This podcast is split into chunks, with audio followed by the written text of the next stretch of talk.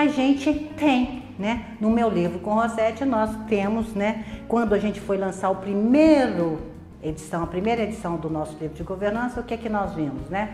Nós chegamos em 2004 a 150 definições de governança. Todas elas, pessoal, todas elas perfeitas, uma complementava a outra, você não tinha uma que, que a gente poderia, essa é, vai, essa vai para o livro e tudo, digo, porque todas eram muito boas e de ótimas qualidades. O que, que nós fizemos? Nós agrupamos né, esses conceitos em quatro agrupamentos, né? E o primeiro, né, que é ali, né, o, você tem ali um agrupamento que vai evidenciar a importância das partes interessadas na empresa, você tem um agrupamento que vai falar sobre o sistema de relacionamentos, que governança é um sistema de relacionamento entre a empresa e a, a sociedade, entre a empresa, entre os acionistas é, e os fundos de investidores, ou vão falar, vão estar trabalhando nesse sistema de relacionamento. E tem outro agrupamento que fala que governança vai enfatizar a estrutura de poder, né? Olha, precisamos de definições claras dentro da empresa, conselho faz isso, é, diretoria executiva faz isso, ou seja, o chairman, o presidente do conselho, é o cara mais importante, o CEO responde ao chairman, e aí a gente vai enfatizar as relações de poder que tem ali, as estruturas de poder.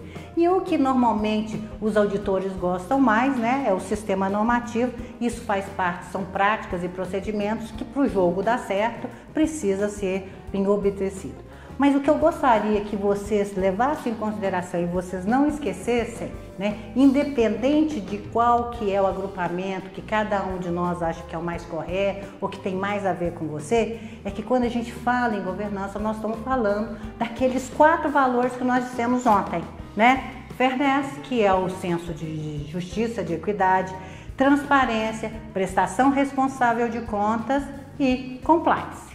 Tá? Esses são os valores de governança. E qualquer agrupamento deles vem reforçar esses valores. Tá? E aí a gente vai fazer uma correlação com o que a Marcela falou ontem. Né? Quando nós começamos a fazer né, esse, esse estudo de governança no setor de mineração, a primeira coisa que nós buscamos né, é, correlacionar foi os princípios da boa governança, ou seja, esses quatro princípios: fairness, transparência, prestação responsável de contas né, e compliance, com os princípios dos grandes né, é, códigos de, de mineração. Né? E nós chegamos a ver que eles são totalmente é, é, aderentes.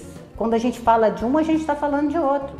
E quando princípios são coerentes, gente, são sim, é, tem jeito de nós criarmos essa sincronicidade, nós estamos falando de processos. Aí, aí fica fácil, porque o problema é quando você tem algum problema com o princípio. Princípio, ou a gente tem ou não tem.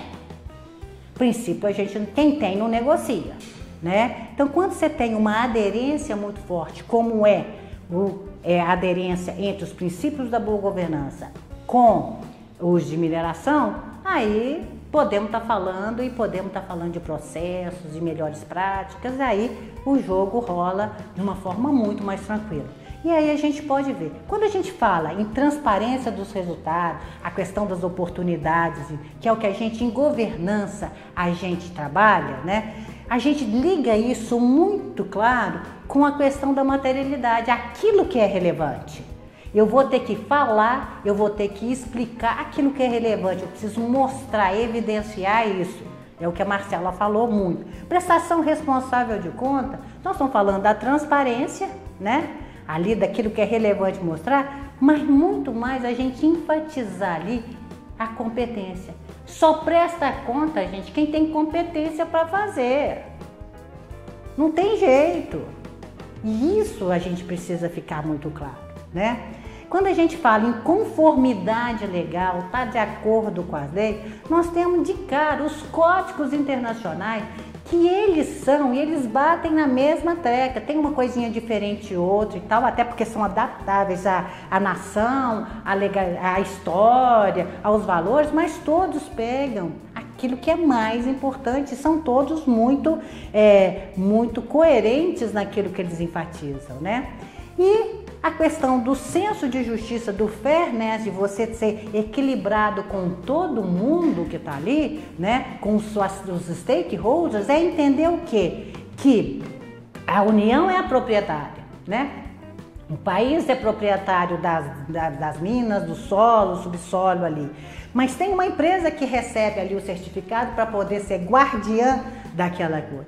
E tem uma, uma, uma umas partes interessadas e tem os stakeholders ali que precisam ser beneficiados ali também em tudo que a gente está falando. Ou seja, a coerência entre os nossos princípios de governança e é, de mineração, eles são altamente grandes, né? Essa aderência é grande demais.